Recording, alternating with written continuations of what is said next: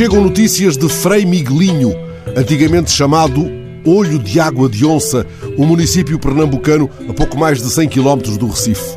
Não cheguei a conhecer o lugar quando me perdi de amores por Olinda, mas visitei no Recife o Forte das Cinco Pontas, mandado erguer por um militar holandês, tio do grande Maurício de Nassau, o visionário de Olinda.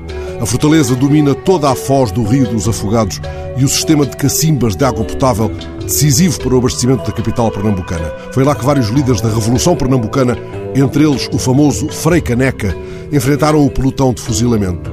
Frei Miguelinho, o padre revolucionário, filho de um capitão português, foi um dos acusados de crime de lesa majestade, implicado também até ao colarinho clerical na insurreição durante a qual a República foi pela primeira vez proclamada em terras brasileiras. Preso nas cinco pontas, viria a ser fuzilado no Campo da Pólvora, na Bahia.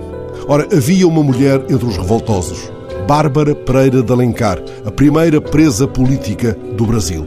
Era aqui que queria chegar a esta heroína da Revolução Pernambucana, avó do escritor José de Alencar, cujo verdadeiro rosto nos será devolvido na sequência de recente exumação. Vem tudo isto a propósito de Frei Miguelinho, o município considerado capital dos garçons, por ser o maior fornecedor de empregados de mesa do Recife. Lá na capital dos garçons está acesa a campanha eleitoral para a prefeitura, disputada apenas por mulheres. O Diário de Pernambuco fala mesmo em episódio histórico e explica que o trio de candidatas a prefeita foi estabelecido depois de a candidatura de Luís da Capivara, o antigo prefeito, ter sido indeferida judicialmente com base na chamada Lei da Ficha Limpa. O tal da Capivara não esteve de modas, indicou a própria filha para cabeça de lista.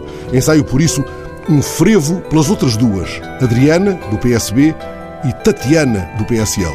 Que uma delas possa honrar o legado de Bárbara Pereira de Alencar, a heroína da Revolução Pernambucana, companheira de Frei Miguelinho, esse que deu nome ao antigamente chamado Olho de Água de Onça.